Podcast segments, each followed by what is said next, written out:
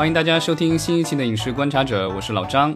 Hello，大家好，我是石溪。今天特别开心，我们请到了一位嘉宾，嗯，对，烟这个王啊、对王世迪大，家好。对，然后这个我们上一期就是聊啊、美国编剧工会大罢工的时候啊、其实预告了这一期的节目。然后呢，我们先介绍一下我们的 Yancy。Yancy 他其实是北京人哈，在美国电影学院 AFI 呃读了编剧的硕士。AFI 我们上周其实也有介绍过哈。那么他后来的这个工作经历呢也是非常的丰富，呃，包括担任过陆川导演的执行制片人，以及迪士尼中国制作经理。那么现在呢，Yancy 是在好莱坞是作为美国编剧工会的成员哈，那么是好莱坞的编剧。呃，参与了这个 C I C B S 热播美剧《真实谎真实的谎言》的这个编剧工作。就当年那个施瓦辛格的那个电影的呃剧版，那么燕西他是这个美国编剧工会里面唯一的中国籍的这个会员，是不是？据我所知，应该是因为我找嗯其他的这个中国人已经找了很久了，没找到，所以我应该应该就是。那咱们就这么认为吧。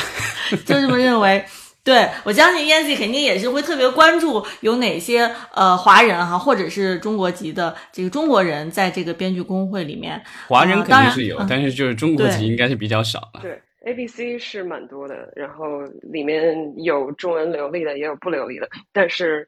呃，据我所知，就是可以用中文进行写作的，可能就目前只有我一个吧。对，我觉得 Yancy 的这个经历比较比较嗯不同寻常的是，啊、y a n c y 本来就是大学毕业以后从事的是制片的工作，对吧？在陆川导演那边，然后在迪士尼啊、然后后来的话就是又回到这个 AFI 这个美国电影学院去学习进修，然后最后成功的转型成为了编剧。我觉得这个经历是我觉得不大寻常，因为很有我们经常会听到什么导演啊、编剧什么之类的，然后因为这个功成名就，然后后来会做一些制片的工作，对吧？然后这个成为制片人或什么出品人之类的。但是从制片方向转向这个就是编剧的，我感觉是相对比较少的，尤其是来到了这个就是用自自己自己的非母语来写作。就我们今天准备了一系列的问题，然后就是跟嗯这个 Yancy 交流一下，主要是谈谈。啊，就你是怎么这个这个加入工会的，对吧？然后对现在的这个就是，尤其是最近的这个罢工，然后咱们还有就是这次罢工背后的一些啊、包括人工智能啊，其他的一些东西，我咱们都可以聊一聊。嗯啊、就作为一个来自于北京的姑娘，对吧？你是怎么一步一步做到这个加入了美国的这个编剧工会的，对吧？咱们先说说这个事儿。嗯，行行行，加入编剧工会这个事情，就是它说起来简单，它的要求就是你要被好莱坞的这些跟工会有合作呃关系的公司被他们的主流项目所雇佣，成为编剧。呃，一旦你被雇佣，基本上就是 你就一定会加入工会。因为这个好像你们上一期节目有聊过，它就是工会跟好莱坞公司之间的它这个叫什么制约是一个相当于它是一个双向的，嗯，就是说基本上我们尤其是中国观众能够听说的、看到过的所有的这些呃美剧也好，或者院线电影或者流媒体电影，甚至大多数的独立电影，它的编剧基本上都是工会的编剧。那如果是你是一个新编剧，还没有进入工会的话，那你进入一个这样的项目，那你自然而然就成为了这个编剧工会的一员。就是你不想你不想加入的话，嗯你就不能上这个项目。呃，嗯可以这么理解。哦，嗯，对。那就我本人的话呢，那其实其实这个问题就变成了就是一个，就是我是如何去加入呃，或者说被一个美国的主流美剧项目雇佣成为一个美剧编剧的。这个路程就很漫长，可能要真的要从我的制片生涯说起，但是那个生涯有点长，我们就我觉得就略过吧。就是有一天我这个在迪士尼做制作经理做的很开心，结果呢，迪士尼人家因为这个他的战略目标大调整，呃，当时整个在呃一部分在美国，还有一部分在中国的这个做华语电影的团队，就整个就相当于被裁员了，对吧？那我就成了一个失业的这个 制作经理。因为其实我一直一直做想做编剧和导演是一直以来心底的一个梦想。当我失业的那一天，我突然就觉得，哎，我是不是应该可能应该向这个向这个梦想努力一下。那时候已经已经已经快三十了，我觉得可能再不努力，可能就晚了。呃，所以我就先申了这个 AFI 美国电影学院编剧系的研究生，然后录了以后就回去洛杉矶，然后就开始就是魔鬼式的这两年的编剧训练。训练过程中就觉得说啊，好像其实我虽然英语是第二语言，但是好像尤其是编剧这个这这个这个工种，其实我觉得你不像说你要用英语写小说或者用英语去写呃什么长篇的纪实文学，它它其实我觉得是一个 对第二语言这个非常友好的这么一个工种。对吧？而且因为我以前做制片做这么多年，就是我觉得呃，做编剧还是比较得心应手的。反正就长话短说，就是毕业了以后呢，就在想怎么去打入这个这些主流的美剧或者电影。那好莱坞的这些美剧的出品公司，像迪士尼、HBO，然后什么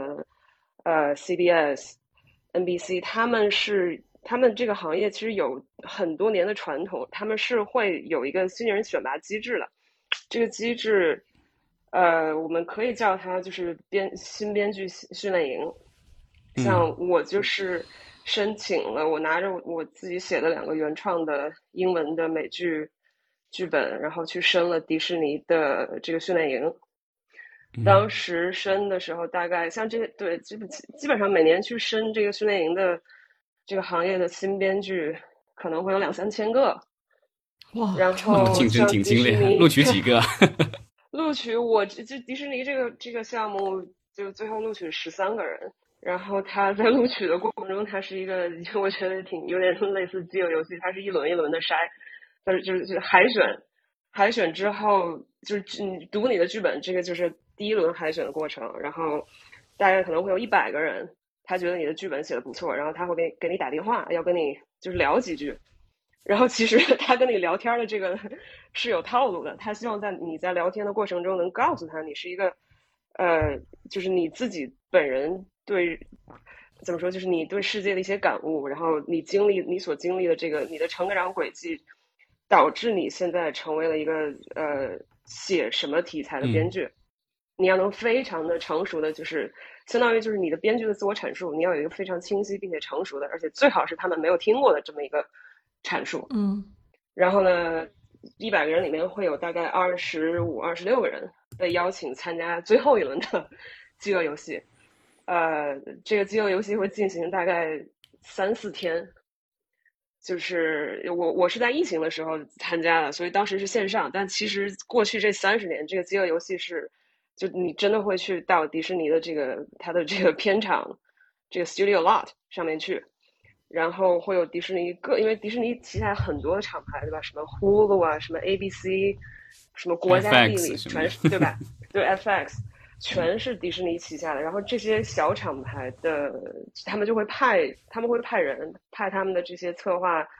相当于是国内的，比如说策划总监啊，策划经理。过来跟这些编剧见面，然后就是其其其实就是聊天。你要看，当然也有命题作文，他会他在这个提前一周，他会布置你说，请你找一个我们现在正在播的迪士尼其他任何一个厂牌的剧，然后你要给这个剧的下一季想一个完整的一集出来。呃，然后你会有五分钟的时间去呃，相当于提报你你这一集的故事，这是唯一的命题作文，剩下的就真的就是 就是聊天。嗯，然后聊天的过程中，就是要让人家觉得你既既不害羞，但你又不能是一个麦霸，因为编，因为他最终选拔的，他他是在为他们的无数的编剧室寻找新的这个血液。那你在编剧室里面，就是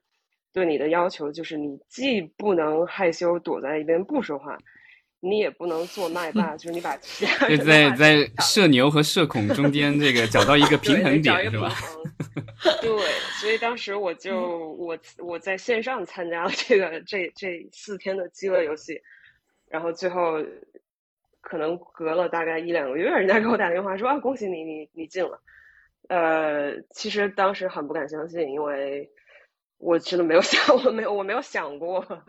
呃，人家可以给我就会会向我抛出这个橄榄枝，那这次就是就是等于是你从迪士尼离开，然后又回到了这个老东家这儿，对吧？怎么说呢？就对我感觉就是没有这个翻了无数个筋斗云，也没有翻出米老鼠的这个 手掌心儿。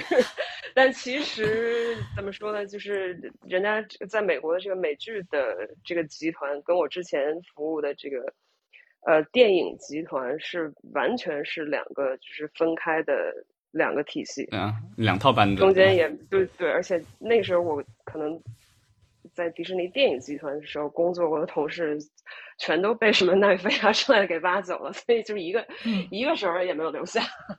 对，其实我们上周节目也有说到，说这个美国编剧工会它里面的成员，其实大多数哈还是在写电视剧嘛，因为毕竟电影的产量是比较有限的，是吧？那么就是从事电视剧写作的这些编剧，其实数量是要更多一些的。那就是这个，你进进入了这个魔鬼训练营以后，然后后来是什么样子？进入训练营以后，呃，其实他跟 我觉得跟我读的这两年的研究生，怎么说呢，就是大同小异。它可能唯一的区别就是速度。它对这个训就是之之所以叫魔鬼训练营，就是它要求你每个月会给他要给他交一个新剧本，是一个新的原创的剧本，从从零开始，就可能。这个每个月一号剧集的剧本吗？一般是一个测试集，因为美国一般就是啊，pilot 都是你去写一个 pilot，一个 pilot 试播集，对这个测试播集，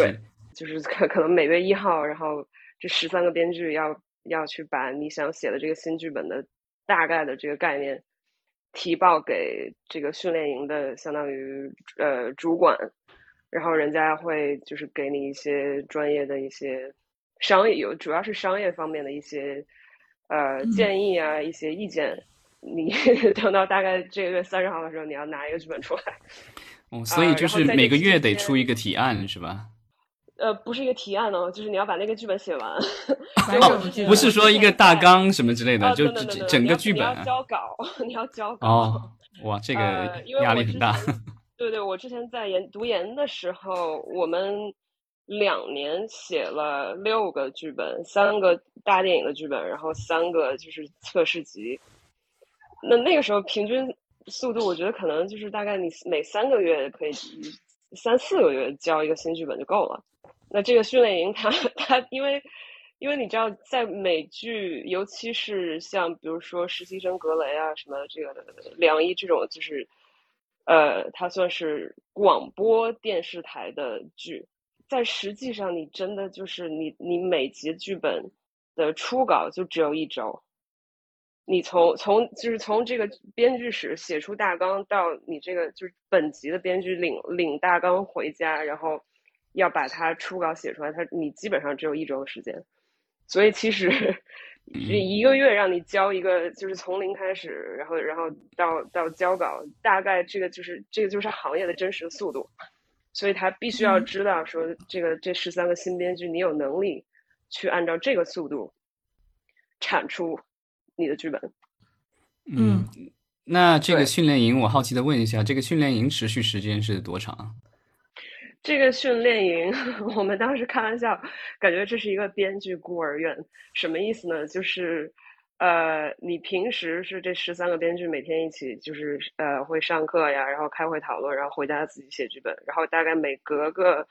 可能两周或者一周就会有一个剧，人家的这个 showrunner 或者负责这个剧的这个策划公司里的策划就会来这个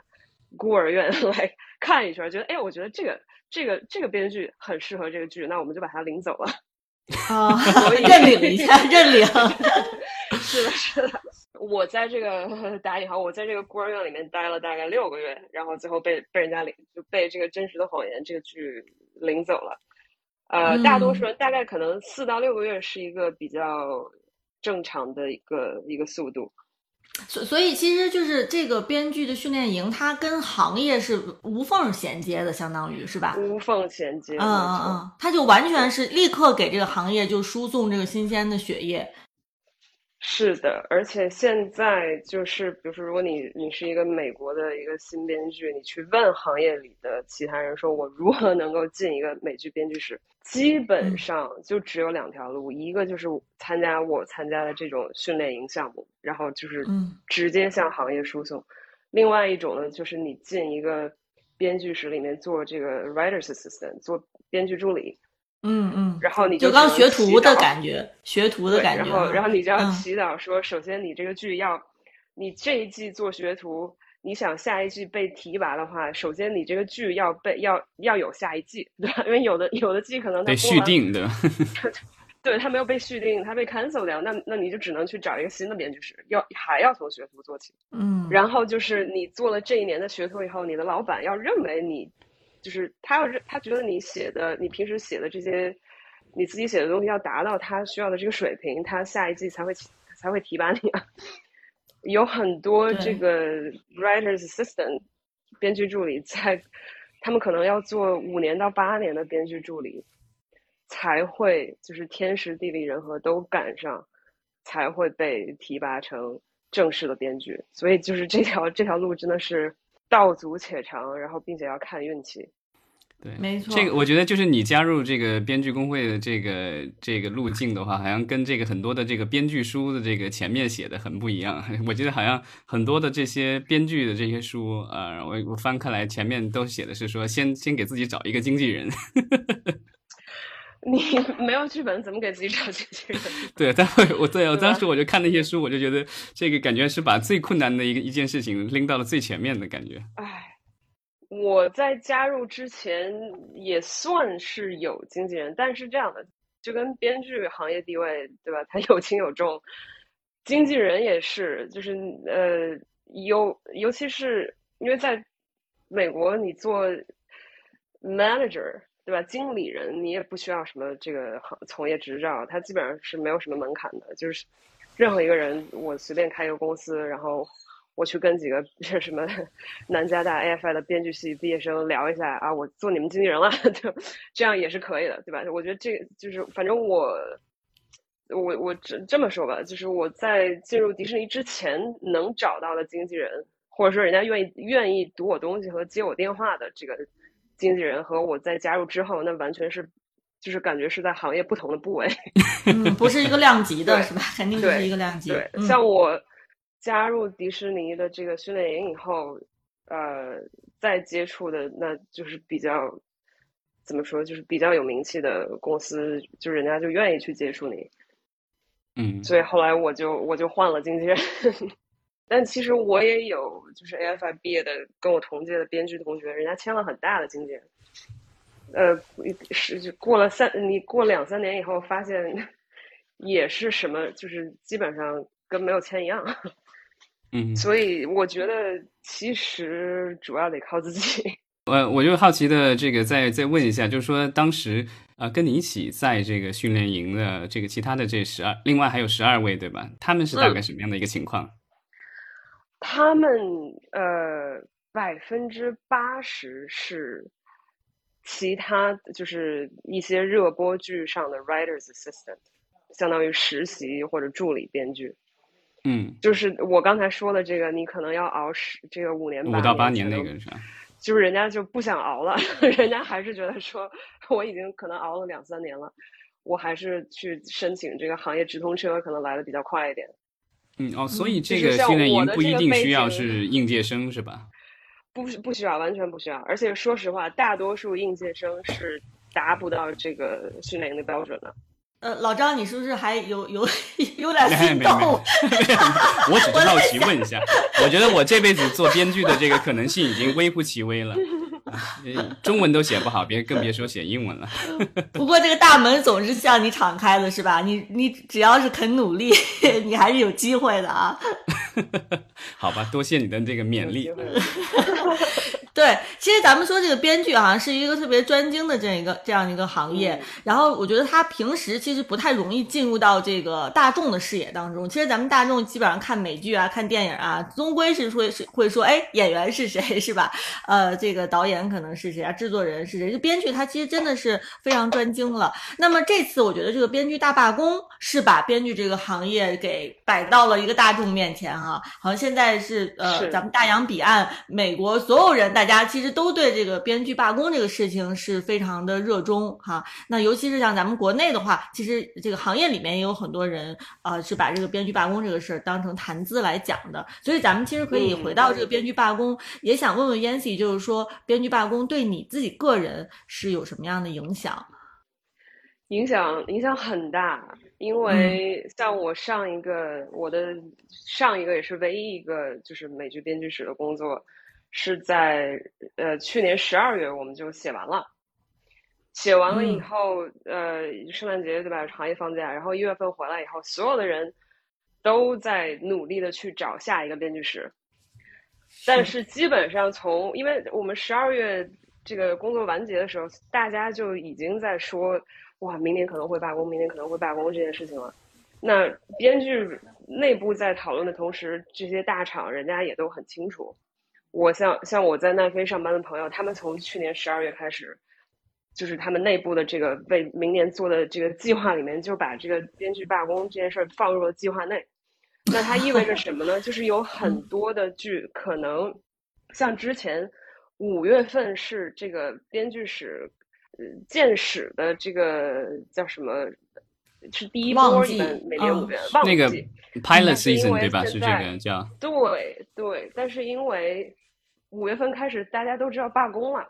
所以就出现两种情况。一种情况是有一部分就是播的很好的，就是已经可能第三季、第四季甚至播的更久的剧，他一月份他的他的编剧史。就是可能二月份开始，一月份开始，他就他就已经把下一季的这个工作他就开始做了，因为他希望能在罢工之前，就是写够足够量的剧本，这样罢工的时候他可以拍。但是更多的出现的 情况就是，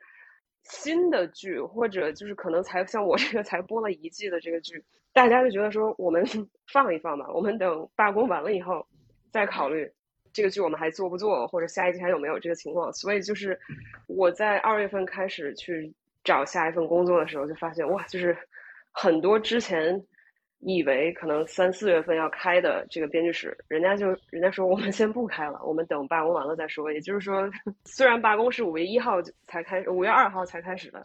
但是罢工这个前浪从二月份我们大家就开始感受到。对，嗯，这这个的确可能是我和老张我们在上期节目聊这个罢工的时候没有提到的哈，也没有想到，让我自己是的确没有想到，就是我们看罢工好像从新闻上体现似乎是才刚刚开始，但是其实这个前奏已经是这个演了很久了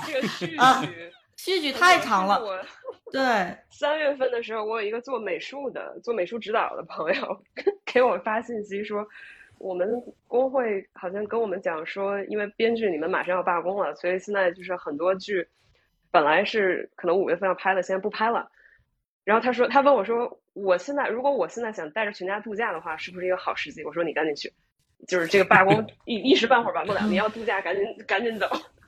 对，就是这个工会和这个 AM 呃 PTP 的这个谈判，我看的介绍是说，应该是在合同到期前的六周开始谈判，呃谈开始这个双方的谈判，包括这个呃编剧工会啊、演员工会，还有这个导演工会都是这样的。所以，比如五月初开始罢工的，那其实他呃谈判三月中旬就已经开始了。对，就是大家可能就已经有一些前兆了。但是像你这个处在这个编剧行业的正中央的话，可能就是更早的时候就是已注意到影响了。是，然后就是，如果你现在手上就是在罢工前手上有正在写的项目，所有的人都是赶在五月一号午夜之前 要交稿，之后就不让发发邮件了，对吧？之后你就不能不能再发了。所以我也是，我我很幸运，我在呃我在一边找就是美剧的工作的同时，就是有一个电影项目找上我，一个动画电影。我是卡，这也是卡着点儿，在大概五月一号之前，我要我把我的这个这个大纲 交给了人家，因为我也知道，就是我 五月一号不交的话，就就就就，嗯，对，就不能交了，只能我我我前段时间看到这个，就是编剧工会发了一个这个通告给所有的这个编剧成员，然后我觉得那个那个有可能做到嘛，因为他写的是好像是说。罢罢工开始了以后，就是你不能跟你的这些就是经纪人还有这些制片公司见面，然后也不能给他们写任何东西，这个我能理解。然后，但是他发了这个通告说，就是你即便你现在已经有剧本存在你的经纪人或者哪儿了，要需要他们销毁，然后或者会纸质的话需要寄回给你什么之类的，就是完全不能够用你所有的东西。真的有到这么夸张的程度吗？我不知道你这身边的编剧有人这么干吗？怎么说呢？我觉得就是这个工会他可能喊一嗓子，然后就是大家。呃，就算是形式，可能就是你给跟经纪人说一声，给经纪人发个邮件，说啊，这个工会这 工会下达了这样这个指示，我现在传达给你。其实大家心里都知道，就是从编剧们，我们也不想罢工，我们的经纪人也不想让我们罢工。但是既然，呃，为了我们这个行业这个职业长远的利益，我们现在走上了罢工这条路，那一定大家是齐心。心是非常齐的，对吧？你们好像上一期节目有有谈到这个罢工支持率是百分之九十八，九九十七点几，好像是，就对对，所以确实大家是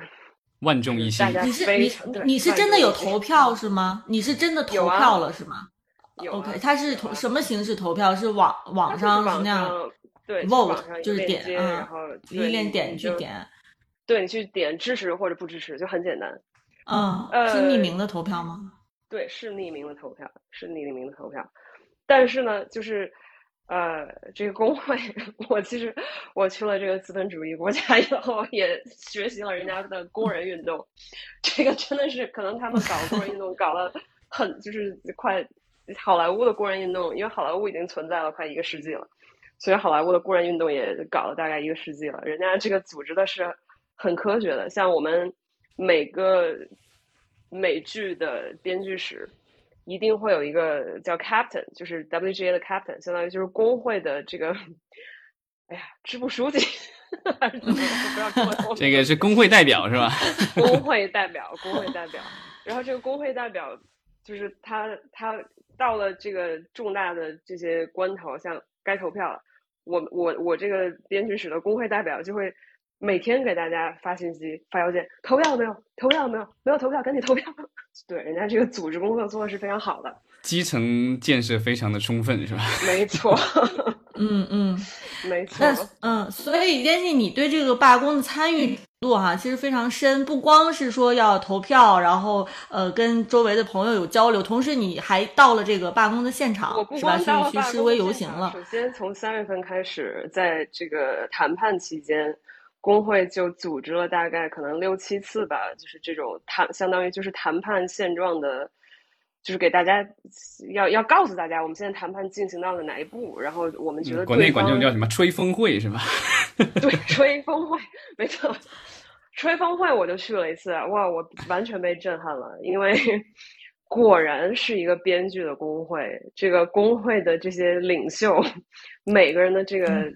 这个这个讲话。我就跟我 我感觉就跟啊，我是在看《勇敢的心》吧，就是这个华莱士激情澎湃是吧？哦，当时我们的那个领我们工会的谈判代表他是怎么说？他说：“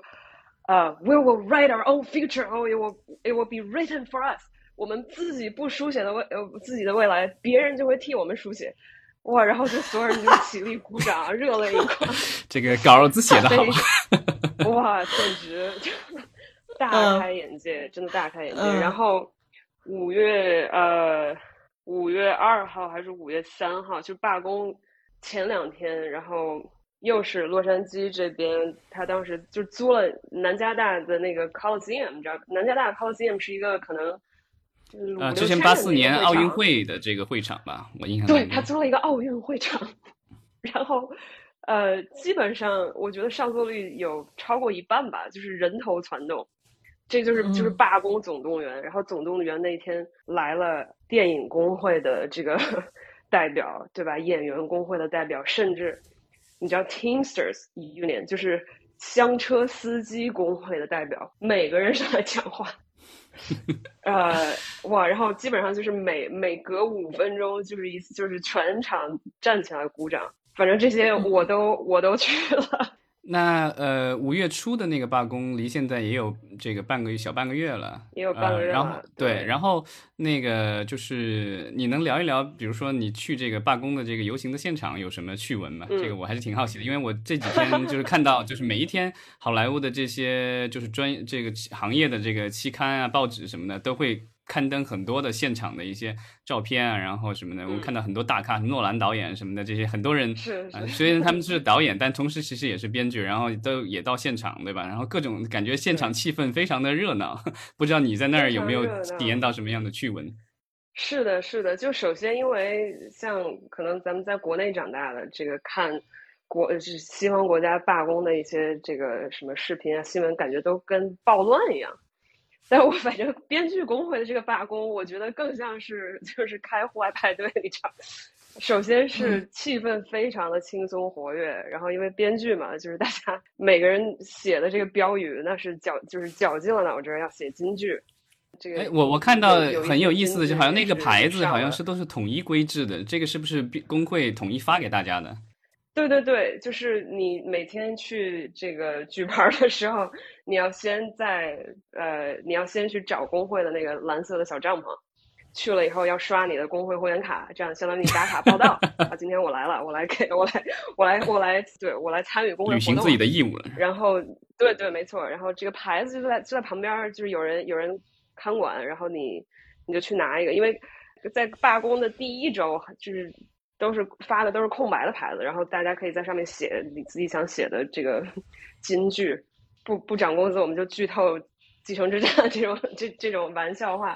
不知道是哪个哪个编剧写出来的。等那些牌子都写完了，像像我我可能我第一次去的时候，就我还领到了一块空白的牌子，我自己还写了东西。后来再去的时候，就所有的就是你你，因为你呃你今天的举牌。举完了以后，你要把那个牌子还给工会现场的这个组织者，然后所以很环保、循环使用的是吧？对对对对对，肯定是循环使用的。啊，现场像比如说编剧的这些经纪经纪公司们，他们都会派这个派，或者是派助理，或者是这些经纪人，他们本人会过来，这个发点什么吃的呀，发个什么冰激凌啊，然后这个。其他的什么制片人工会、什么导演工会会派派人过来声援。我看声援的最多的是演员工会，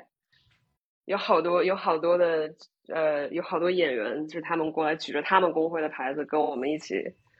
一起抗议。然后前应该是第二周的有一个周日呃周二还是周三，一个很火的这个乐队 Imagine Dragons。就两个主唱和吉他手两个人就抱着两个吉他，然后就直接就在奈飞门奈飞门口开始唱了，免费演出了，开了一个 一个快闪演唱会，所以就整个这个罢工的气氛是非常，就是其实非常的欢乐。嗯，呃，听起来是其实是有很多呃。对于大家非常熟悉的这种名人吧，其实都是很公开的去支持罢工。像你刚才说这 Imagine Dragons，它梦龙乐队嘛，其实我们国内在国内也是非常呃，就是有影呃有这个知名度的这样的乐队哈。当然更不提说我们都知道一些大牌的呃明星导演。这个时候就是大家呃该站队都已经站明确站队了，是吧？支持这个编剧罢工。对，呃。对，所以那呃，燕西以你自己个人的感受哈，你觉得说这个罢工可可能会要到什么程度才能结束？因为上周其实我们在我们的这个节目当中，其实有聊到说，呃，目前看起来似乎以奈飞为首的这些这个无耻的资本家哈，他们还没有切身感受到肉疼，是吧？好像还在这个死扛，在硬扛。包括像你刚才也说了，这些大厂他们可能半年以前就已经。对罢工做了这个预演，或者是甚至是说做了很多的计划安排，哈，是试图减少这个罢工的损失。那么到现在为止了，你觉得说什么时候这些大厂才会感觉到肉疼，然后才能这个罢工才能有所缓和？我觉得哈，就是等到导演和演员工会加入罢工的那一天，嗯，那他不光是肉疼了，这就是直接就是。感觉就割了这个大肠的动脉，因为这些制片厂，他们现在他们现在就是就是我们囤了很多剧本，然后现在不能不能写了，对吧？开这些剧本开发工作不能做了，那我们就拍。那如果导演工会跟演员工会罢工的话，那你拍也拍不成了。那这些厂就他们就没就没事儿干了。那这个这个时候就是他们，这我觉得这就相当于割他的动脉。那我觉得当 DGA 和 SAG AFTRA 加入的那一天，可能这个罢工应该会比较迅速的结束。当然，这个是前提是他们人家要加入。呃，从我反正在罢工之前的这几次动员会上来看，因为确实啊，DGA 派了 DGA 的主席过来，呃，声援。SAG 的主席也过来，就是演员工会的主席也过来声援。然后这两个工会和这个 AMPTP 的这个他们的这个集体合约是六月三十号到期，就是说六月三十号如果他们谈不拢的话，对，那这三大工会如果一起罢工的话，我觉得那这个这个罢工应该就会就应应该但愿就会结束。嗯，所以这个终局是在六月底就有见分晓了，是吧？我觉得是，这是有可能的，这是有可能的。嗯，呃，但如果比如说这两个工会他们不加入的话呢？就 WGA 来说，因为 WGA 在大概两年前，呃，首先跟 这个经纪人，就是跟这些大经纪公司先打了一仗。我不知道 这个你们有我们在节目里聊过这个，对，对，我们之前聊过这个。全体所有的编剧集体开掉了我们的经纪人。那这个像 CA、WME，这这这当时是四大，然后还还有无数个更小一点的经纪公司，几十年他们被认为是行业权力的中心啊，从来没有就是在 没有人想象过说编剧工会在跟他们的斗争中，最后编剧会取胜，但是编剧工会最后就是取胜了。我觉得编剧 工会的这个。这个意志那是非常的 钢铁般的意志。如果六月底这个罢工的不能事情不能解决的话，那哇，那可能会无限期继续继续延长。嗯，对，这一次我看就是因为前一段时间四月份也是好莱坞的很多大公司公布它第一季度的这个财报的时候嘛，然后嗯。在有一些公司，好像说华纳什么之类的，好像记者什么的，完全就跳过了这种所谓的跟罢工有关的。他们就觉得，这财经方面的那些记者、分析师什么的，觉得这根本不会是个事儿。然后好像奈飞的单独说了一下，但好像意思也就是说，我们家这个家底儿很丰厚，对吧？就是以前存着的剧，然后 包括我们海外的剧集，对吧？因为它还有很多非英语的剧集，不受这个的影响啊。所以基本上好像资本家们就反摆出来的态度都是属于这个，看谁 能够坚持到最后。嗯，是，呃，怎么说？就是传这个传统大厂和流媒体之间，他们因为他们的商业模式不太一样，所以奈飞确实可以说出这样的话。像奈飞、亚马逊和苹果，就是因为他们都是一个模式，他们的这个主要的这个利益点和像迪士尼啊、什么派拉蒙这样的传统大厂也不太一样。所以我觉得还有有另外一种可能，有另外一种可能就是。传统的几个大厂可能会抱团儿，然后这几个流媒体可能会抱团儿，他们有可能会和 WGA 去谈，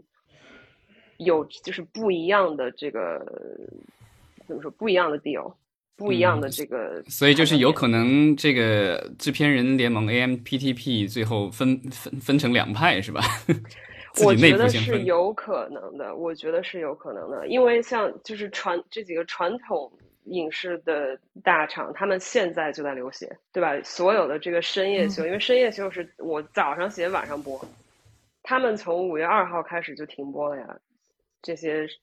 还有什么什么周六夜的这种这些，就是美国人民 喜闻乐见的这些深夜脱口秀，全停播了。那他们现在就是在流血。对这种，但是奈飞和对奈飞、亚马逊和苹果，他们还没有开始，就是他们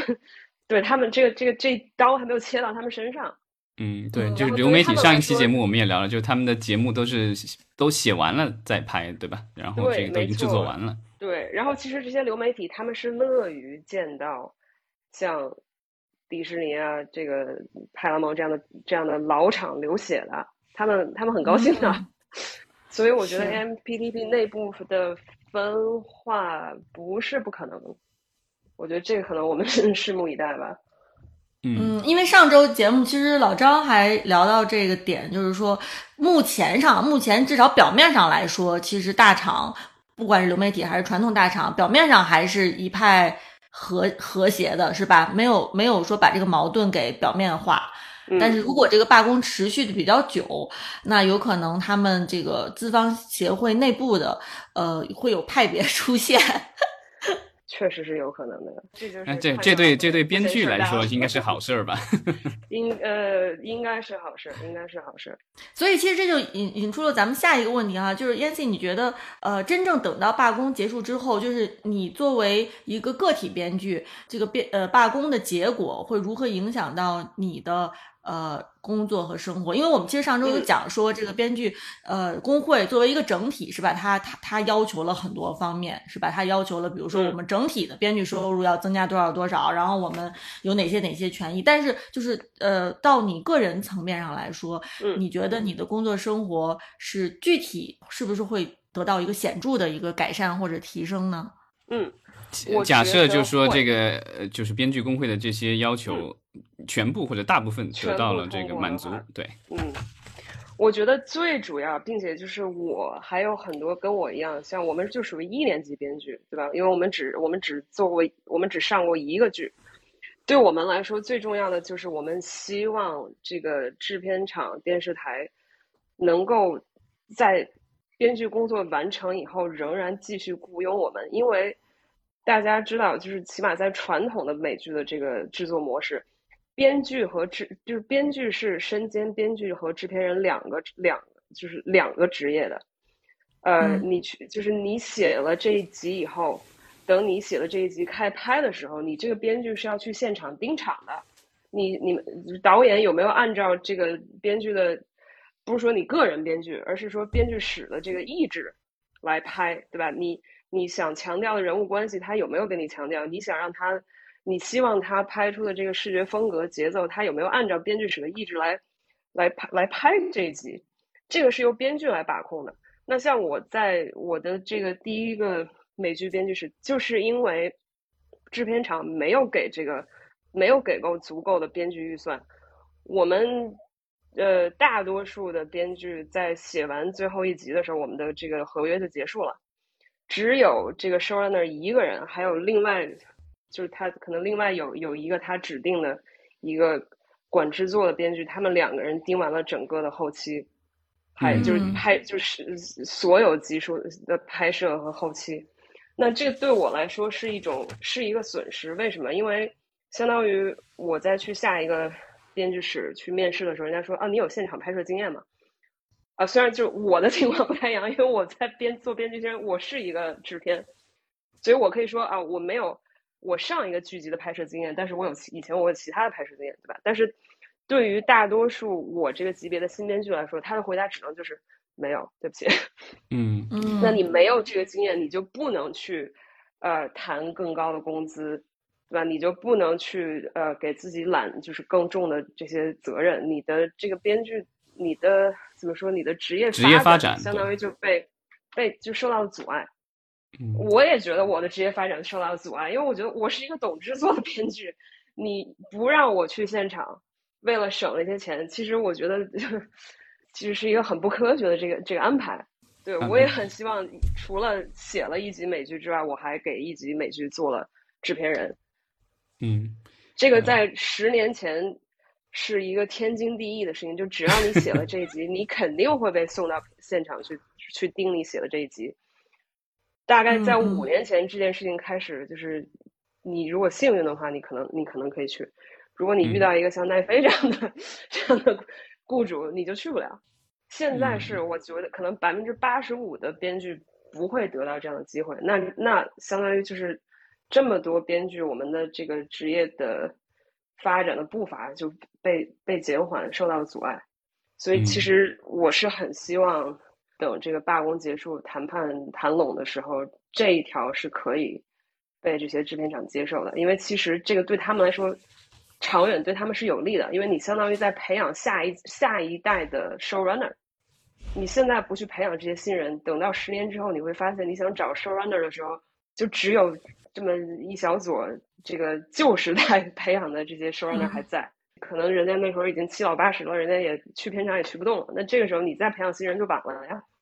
嗯，对，这个可能就是美剧跟咱们国内的这个电视剧不大一样的，就是它的这个所谓的 showrunner 总制片人或者是总总监制，对吧？他其实是就是既是编剧又是总制片人，所以这个职位的话，如果你没只有编剧的经验，没有这个制作经验的话，其实会比较麻烦。因为我之前就看到过有一些美剧，就是他的这个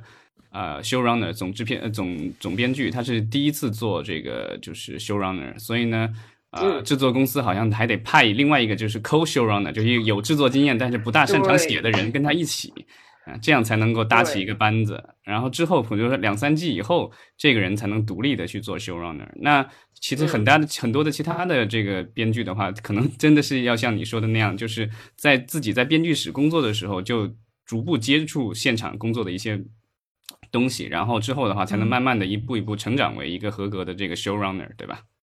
是的，是的，所以其实现在的工会的罢工，尤其是那些资深的编剧，其实这次罢工，呃，呃，对他们的这个收入啊，等等等，其实影响不会特，就是不是说罢工，就是我们新新谈的条件，他们的获利有限，但是他们仍然为了这个工种的传承，然后为了这个工种下一代。有有一个健康的行业生态环境，他们放下了笔。我我看这个好像是，呃，这这个口号是就是这个什么 knife out, pen pens down”，被国内有人翻译成了“利刀出鞘，投笔从戎”。我觉得翻译特别好，就是这些这些资深的编剧，他们真的是投笔从戎，他们牺牲掉了可能半年的这个薪水，在为我这我这样的新编剧去争取未来。更更好、更多的权益，其实让我觉得，就是这个 我之前没有没有，对我之前没有没有没有往这方面考虑过。然后我现在觉得哇，就是这是一个真的是一个非常注重传承的这这么一个工种。然后我觉得我可以成成为这个行业的一员，真的是非常非常的荣幸。嗯嗯，那那其实咱们既然提到了说这个行业的传承啊，未来的一个发展，我觉得咱们现在可能就不得不提到这个人工智能的应用。其实，在这次这个罢工当中，人工智能啊，对人工智能未来是怎么样能够辅助编剧工作哈，以及怎么样能能够让资方获利，其实我觉得也是在这个呃。编剧工会的这个提案当中，其实也占了一个很重要的一个 一个比重，是吧？所以我觉得，呃，咱们可以从这个人工智能的发展这个层面上来，呃，看一看这个这个事情。就是燕 C，我不知道你目前在你的工作当中是已经有接触到这个人工智能的使用了吗？或者是你对这个人工智能你有什么样的看法？嗯，我在。Chat GPT 刚就是应该是就是可能也就是大概也就两三个月前吧，对吧？刚刚这个像井喷一样的出现的时候，我也对我我也上上网跟他跟他聊了天儿，然后也我甚至我我是有过说我我当时在写一个就是一个新的项目的提报。然后我当时就我我想说，那我试一试，我就给这个人工智能，我给了他一些条件，我说我要写一个，就我我我给了他很多的信息，然后他确实帮我归纳整理成了，比如说就 PPT 上的这个一页的文案，我觉得是有一些作用的，但是我不认为它能够，就是 我不认为人工智能可以写出 《继承之战》。或者这个，呃，叫什么《权力的游戏》？我认为人工智能，它它也许可以给你写满一个六十页的剧本，但是这六十页的剧本，我我觉它一定是没有灵魂的。嗯，呃，因为 写作是一个需要怎么说？需要编剧或需要创作者，你真的是要用全身心。去投入，然后发掘你内心可能呃不敢面对的这些恐惧也好，这些东西，就是我觉得一个人工智能，因为它没有，因为因为它人工智能这个东西它自己没有灵魂。嗯，我看到过那个有个标语，就叫什么“人工智能没有这个童年阴影”，对吧？类似这样的标罢工的标语。对，没错，就是它可以模仿，他肯定，他甚至他可以模仿的很好，他也许可以写出一个这个呃烂番茄上可能打三十分或者四十分的这么这么一个公式化的作品，但是。我觉得他写不出就是 这种直击观众灵魂的这种有震撼力的作品。嗯，就是传世佳作必须还是要由人人来写作，对吧？对，因为因为电影、文学、电视，它最终它你说到底，它讲的是人的故事，就是有也可，我觉得 OK。比如说，我要是写一个剧本，我写不下去了，我写到这儿啊，后面后面应该。后面应该发展出怎么样的情节？也许我会去问 ChatGPT 说：“我说我的故事写到这儿，你能不能给我生成十个下一个就是可能的后面的呃桥段？”我觉得它也许可以呃帮助编剧更有效的或者更快速的做一些工作。但是最后，比如说，如果它它生成的这个十个桥段，哪一个才是？呃，你这个故事需要，甚至它生成的十个桥段可能都不是你这个故事需要的，但是因为你看完了以后，你受到它的启发，你想出了第十一个，这个是有可能的。嗯，对，我觉得，嗯，我不反对用人工智能来参与协助创作，但我觉得，呃，它肯定不能代替人类进行创作。对，这个这个就是说，现在啊，我觉得这个可能就是也是就是我们现在劳资双方的一个分歧点，对吧？其实资方的话，它其实要求的就是更高的效率，然后更低的成本。这个就是人工智能对他来说是起到这个目的的。是，但是问题是我们想一下，资方 它代表的是谁？比如说，如果你是一个奈飞的策划，嗯，策划总监或者策划经理。你有没有？你会你会不会想，就是如果有一天编剧可以被人工智能代替了，那这个策划经理他可能提前很久就可以被人工智能代替了呀？就是这个现在给资方，我们所谓的资方，呃，谈判的这些人，他们的工作是不是也可以被人人工智能代替？我觉得是这样。就是如果说我们完全不加限制的让人工智能去发展，是可能这个就是，呃，它确实会。呃，叫什么取代很多的工种？但是我们作为人类，我们希不希望这样的事情发生，对吧？如果说这个电影全都用用人工智能来生成了，那演员去喝西北风嘛，对吧？你你不需要拍摄了，你的现场，你摄影师、灯光、场务、副导演这些人都去喝西北风了。就是我们当我们是不是要维护 这个？我我就说的。飘一点，就是这是人类的未来呀，就是编剧。其实好像前几天，好像国内国内哪一个大公司的大佬就说了，说这个影视的未来就是人工智能。大概哈，我忘了是爱奇艺。问题是那个大佬就是他，当他手下的所有的人都可以被取代的时候，他他自己他的工作有什么理由不能被取代？像因为我好像是哪个编剧前两天。呃，为了 make a point，他他上网问了一下 ChatGPT，说你觉得一个 CEO 和一个编剧谁更容易被你被你 ChatGPT 取代？然后 ChatGPT 的回答是因为大他的大意就是哦，因为 CEO 的大多数工作是看报表，然后从中分析数据，总结出下一步的这个公司的策略。呃，我们觉得 CEO 更容易，就是 CEO 应该更早的被我们取代。对，我觉得我我自己认为，就是编剧工会，我们的这个罢工，我们我们是为了全人类在罢工呀。这此处又又应该想起国际歌，是吧？没错。嗯，其实其实 AI 这个人工智能哈，像燕西刚才说了，也是今年才刚刚像井喷式的这样的一个呃发展。但是其实好莱坞它的这个权力结构、它的商业模式的这个变化哈，是我觉得在过去十年间其实是本身它就是发生了一个巨大的一个改变。那我觉得呃，咱们可以请燕西去。从他自己个人在好莱坞的经历来聊一聊，就是你觉得说，就是在过去呃十年间吧，或者是就是你在美国这期间哈，你自己个人感受到的就是好莱坞发生了哪些变化，以及就是说好莱坞它的创造力是不是还存在，然后它怎么样能去维持？因为我们其实也经常听到一种论调。就是觉得说，好莱坞是不是本身的创造力也在慢慢慢慢的这个干涸哈？那我不知道，就是你作为这个在现场的这个呃这个参与者啊目击者，你自己觉得说，好莱坞的它的过去几年的这个变化是更多的是正面的，还是更多的是负面的？我觉得从几个方面吧，我觉得整体的感受是，好莱坞一定是比以前。更不稳定了，因为像我刚入行的时候，可能是二零一零年左右，因为那个时候我入行就是在洛杉矶嘛，我从一个经纪剧本经纪公司的小助理开始做起，那个时候感觉就是每个人的工作基本上是比较稳定的，就是在公司上班的，或者比如说在经纪公司做经纪人的，他们他们对未来的预期就是我未来三十年就会就就就全都干这个。现在就是，如果你是奈飞的一个员工，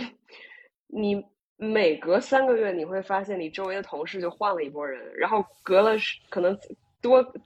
过了几个三个月以后，你发现你你就是被裁员的那个人。呃，以前很多人会说啊，我进一个大厂，相当于就跟进了这个好莱坞体制内一样，是一个很稳定的事情。这个稳定现在是完全不存在的。每个人都在为我下一个、下一明年或者下一个季度，我这份工作还能不能保得住而担惊受怕。当然，就是你回到像编剧啊、导演这个演员，我们本身就是自由职业者，这个职业本身就不稳定。这种像奈飞、流媒体，他们这个他们对内容确实在前几年是有一个井喷式的这种增加的需求，这个对大家。整体来说，嗯，不是一个坏事儿，啊，但是也也因为这些流媒体他们的话语权逐逐步的增大，他们在改变这个行业的游戏规则，呃，改变到就是啊，编剧突然发现，哎，我用我同样一这个干同样的活，我拿的钱变少了，对吧？或者说我我写我写同样的这个。我写同样的作品，但是我以前可以拿到 residual，我现在不能拿到 residual。确实，这个这个行业现在是很动荡的这么一个状态。呃，我觉得在动荡的状态里面，它对创意实际上是它起的是推动的作用，因为你不停，你作为创作者，你要不停的想我怎么能去创造之前没有的这些怎么说叙事模式。我去讲一些之前没有出现在荧幕上的这些少数族裔群体的故事。我觉得从现在的内容的产量上来看，我不认为好莱坞的创作有任何的枯竭，反而我觉得现在是确实是一个百花齐放的这么一个行业的状况。呃，对，像我觉得，比如说在十年前，一个北京长大的中国人可以去写美剧这件事是想都不敢想的，但现在是的。对吧？就就就 就就开始开始有我这样的人进入好莱坞主流了，所以怎么说呢？就是 我觉得现在是一个可能，呃，算是一个行业的一个乱世。嗯，看就看每个创作者自己能不能从这个 怎么说，从这个鲨鱼缸里面生存下来。哎，对，Yancy 就是我我我稍微问一下，就是。呃，像这几年的话，因为好莱坞的这个就是节目的这个多元性嘛，然后这个就是亚裔啊、华裔啊，就是演员、导演、制片人什么的，台前幕后其实啊都有很大的一个增长。这方面的话，你觉得就是对你现在的这个将或者将来的这个工作是是一种特别积极的吗？还是说这个有其他的一些什么改变？当然是，当然是积极的。对啊，我是大概十年前刚入行的时候。我就是亚裔的编剧，我就没见过几个，对吧？然后演员，你看所有的荧幕上出现的亚裔角色，就是就是基本上就是或者就是什么三合会的 这个黑帮，或者就是这个开店的这种这种，就是他对亚裔的这个描写是非常的单一刻板。我觉得起码在这个叫什么《摘金奇缘》出现了以后。呃，你不能说他所有的对亚裔的描写都是准确或者到位或者有代表性的，但是起码你现在可以在像这个《继承之战》里面有这个亚裔的 CEO，对吧？《权力的游戏》它这个什么龙之家族里面出现了一些就是亚洲的面孔，这个在以前是在十年前是是没有的事情，所以我觉得它呃整体是非常积极的。我只希望它这个多元化的速度能更快一点，就是更激进一点儿。对我我我对从我的角度出发，我当然希望哇，我希望我们出现一个全是亚裔脸孔的这个。权力的游戏一样，这种大制作，我希望能看到这样的东西。嗯，对。不，呃，不过我也听燕西的意思，就是说，其实，呃，可能以前如果是进到比如说迪士尼这样的训练营哈，在里面是饥饿的游戏，从里面出来之后可能能喘一口气。但是现在感觉就是，你如果进到好莱坞这个行业，就相当于进入到一个永不停歇的一个饥饿的游戏，是吧？这种感觉是的，就是永远是在。对，永远是在奔跑，在找寻哈。当然，可能这不仅仅限于这个编剧，或者是不限于这个好莱坞吧。我觉得我们可能现在目前整体的这个世界格局发生了变化，是吧？咱们这个整个国际大环境发生了变化，所以可能每个人都会像一个个体的编剧一样，你可能要想自己到底明天在哪儿，明天吃什么，明天干什么，是吧？所以就是说，我们其实聊这个编剧的同时呢，其实也可以映射到。我们现在每一个这个劳动者吧，这个 让我听让让我听到，当然是很感动。对，最后这个我们可以换一个轻松一点的话题，对吧？我们已经聊了一个多小时，最后可以换个轻松一点的话题。这个 Yancy 作为对吧，这个曾经的制作人，然后现在又是这个美剧的编剧，你平时自己可能会看哪些东西？就是最近有什么什么新剧或者新的电影，你觉得比较不错，可以推荐给大家的？呃，我最近看的很爽的一个爽剧，就是好，好像你们上一集节目有谈到这个 Beef 啊，我觉得对，就是呃，黄阿丽和这个 Steven Yuan，还有一个这个韩国裔的美国编剧，他们创作的这个，我看那个时候我就觉得，因为你知道亚洲人在美国就是主这个主流社会的这种刻板印象就是，呃，不爱搞事情，然后特别安静。受了欺负不会那个对吧？不会为自己站出来，很好欺负。然后这这两个这个剧打破了所有对亚洲人的刻板印象。嗯，就是也亚洲人也不是好惹的。一个是不是好惹的？还有就是就是亚洲人可以像其他的种族人一样，我们有优点有缺点，可以是好妈妈，也可以是坏妈妈，对吧？也可以是可以是这个好兄弟，也可以是也可以是叛徒。对，就是他。对你不能说对，因为以前很多对亚洲人的这种描写呢，就是啊，亚洲人那他们一定就是都非常孝顺，然后都有极强的家庭观念，对这个什么 honor，对这个尊严有执念。你发看了这个剧以后，你发现哦，全就是所有的这些这些守旧的观念全都被打破。嗯，而且这个剧它在这个呃奈飞自己的这个排行榜上，这个流量排行榜上应该也是呃非常的这个流量点击量应该是非常高，收视非常的好的一部剧。对，所以可见它是其实是非常风靡的这样的一部剧哈。Beef，对，大家有机会可以看一看。对，但其实这个中文名翻译的叫什么“怒呛人生”，对吧？啊，怒呛人生，对。但其实我我会好奇，就是中国内的中国观众看这个剧，他会有一个一种什么样的体验？因为对吧？就是在中国当中国人和在美国当美籍华人是两个完全不同的这个 两两两个完全不同的体验。所以我不知道，像就是这个美籍亚裔的这种。呃，生活经历，就是在国内的朋友们看了有，他会不会有会有共鸣吗？其实我还我还挺好奇的，所以如果有人在评有人看过的话，我挺希望在评论区可以看到一些就是观后感。嗯，至少在豆瓣上，我感觉好像看的人还是比较多的。我看豆瓣上评分也挺高，八点七分，然后有八万多人这个打分了。对，打五星的就占了快一半，百分之四十九点四啊，所以就是评价还是挺高的。行，咱们其实今天聊了挺长时间了啊，也聊得非常愉快。咱们可以最后，因为我看这个喜马拉雅的这个弹幕功能今天刚刚开啊，又开了。之前我们一直说什么时候这个留言功能可以开，然后今天看来果然开了，咱们也可以看到里面有现场听友，呃，也提了问题，咱们最后再呃来看看这个听友的问题，好不好？我们可以简单回复两个，呃，有一位叫闲着太忙的听友，他问说，罢工期间编剧工会有没有给编剧们一些补贴？嗯嗯嗯，呃，补贴没有，但是有两年期的无息。贷款，就是如果你需要这个养家糊口的话，你现在可以管工会，就工会有一个这种罢工期间的一个 fund，一个相当于一个基金，你可以从里面就是无息贷款。嗯，这个还这在美国是一个很不容易的事情，因为你知道，美国你要是在美国贷了款，然后你还不上，你可能就连房子要都要赔进去。对，最近美美美国加息特别厉害，都已经到百分之五还百分之七的利息了，对吧？贷款，对对，所以无息贷款还是一个，那肯定就是工会给大家争取到的，算是一个福利。嗯，其实好像我看新闻里说，有一些这个什么，就是脱口秀的主持人是给他们的这个编剧，还有一些非编剧的一些工作人员也在发工资，对吧？就是属于私人掏腰包那种。私人掏腰包的这种还蛮多的，然后就是其实。呃，不在编剧里面的，但是就是对编剧的工作必不可少的，就是我们在节目前面提到这些编剧助理、编剧室的这个剧本统筹，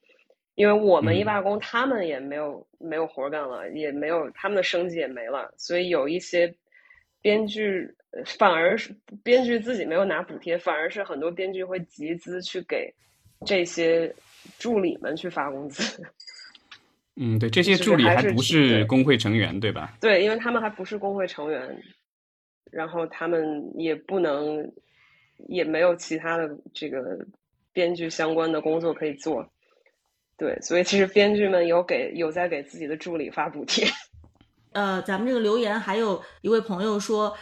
他看到说这个 AI 已经在参与这个编剧了啊，所以他想问问嘉宾和好莱坞的编剧对此怎么看？咱们之前其实 Yancy 已经呃有聊过，说他对于 AI 参与编剧的看法。呃，但是我其实也想问 Yancy，就是呃，你你了解到就是说现在 AI 已经是。在深度参与到这个编剧的过程，呃，这个这个这个当中有这样的案例吗？或者是你听到说周围朋友已经是跟 AI 在深度合作，在在创作吗？据我所知是就是是没有，并且是大多数这个编剧工会的编剧是坚决反对这个事情，因为前段时间就是这个。呃，有一个误导性的标题，当时被国内的几个公众号转发，就是说，哎，W 说编剧工会允许 AI 创作，这个是在谈判前夕，就是资本家 出来搞事情，他他去曲解了，甚至就是工会工会说的是完全相反的话，但是这个可能 AMPTP 为了削弱工会在会员中的这个威信和影响力，他他出来相当于就造了个谣。工会对这个事情的明确的表态，我现在正在翻我自己的朋友圈啊，因为我之前我之前专门呃，我之前专门就是在几个公众号的回复区解释过这件事情，呃，是这样的，工会的严重声明，严正声明说，就是明确的说，抄袭是 AI 工作的一大特征。所以，工会既不承认 AI 所所生成的内容的知识产权，也不会在裁定署名时将 AI 生成的内容纳入计分范围。就是你知道，这个美国的电影和电视编剧署名是要通过工会的手，就是允许的。就是因为经常出现，尤其是大电影，就是一个一个一个电影可能经过了十几个编剧的手，但是最终能署名的最多是三个人。那哪三个人署名是要？就工会会看你之你你这个电影写过几稿？工会的这个这个里面的这个管理管理者，他就会他会把每一稿都都读。如果说 AI 创作的东西进入了一个电影里面，工会是不会给这个 AI 署名的。所以，嗯嗯，对，就是我觉得这个就是目前为止这个行业里面创作就是。不光是编剧、导演也好，演员也好，什么画师也好，大家对 AI 的这个呃崛起是真的是非常的警惕，没有人会说贸然的去呃支持这种 AI 的大规模使用，因为所有人都知道，一旦就算我比如说我不相信 AI 会创作出特别好的作品。但是如果哪个公司人家说我我不我不 care 这个作品质量怎么样，我只 care 说我有东西可以可以播，那我就用 AI 制作了。一旦这一天发生，那它对我们这个行业的影响，我觉得是毁灭性的。所以，嗯，就不光我这么认为，我觉得我感觉就是大家大多数人是这么认为的。所以没有人会去怎么说，就是 没有人会去特别的鼓励 AI 的使用。嗯。那我们今天已经聊了一个多小时，一个半小时了。然后我不知道听众还有没有什么问题，如果没有的话，咱们就今天的这个直播就到现在结束了。呃，非常感谢这个 Yancy 来跟我们聊了那么久。然后希望这个因为罢工还没有结束，对吧？或者看看以后还有没有机会，咱们可以聊更多的。对 对对，等我我这回去以后，还要接着每天在奈飞楼下举牌。那感谢各位听友的参与，然后呃，今天是周四啊，当然我们可以提前一下说，祝大家周末愉快了。大家周末愉快，感谢也是感谢你们两位邀请我来你们的播客里做客。嗯，也祝这个 Yancy 以后有更多的这个大剧和大电影能够跟大家见面。OK，拜拜。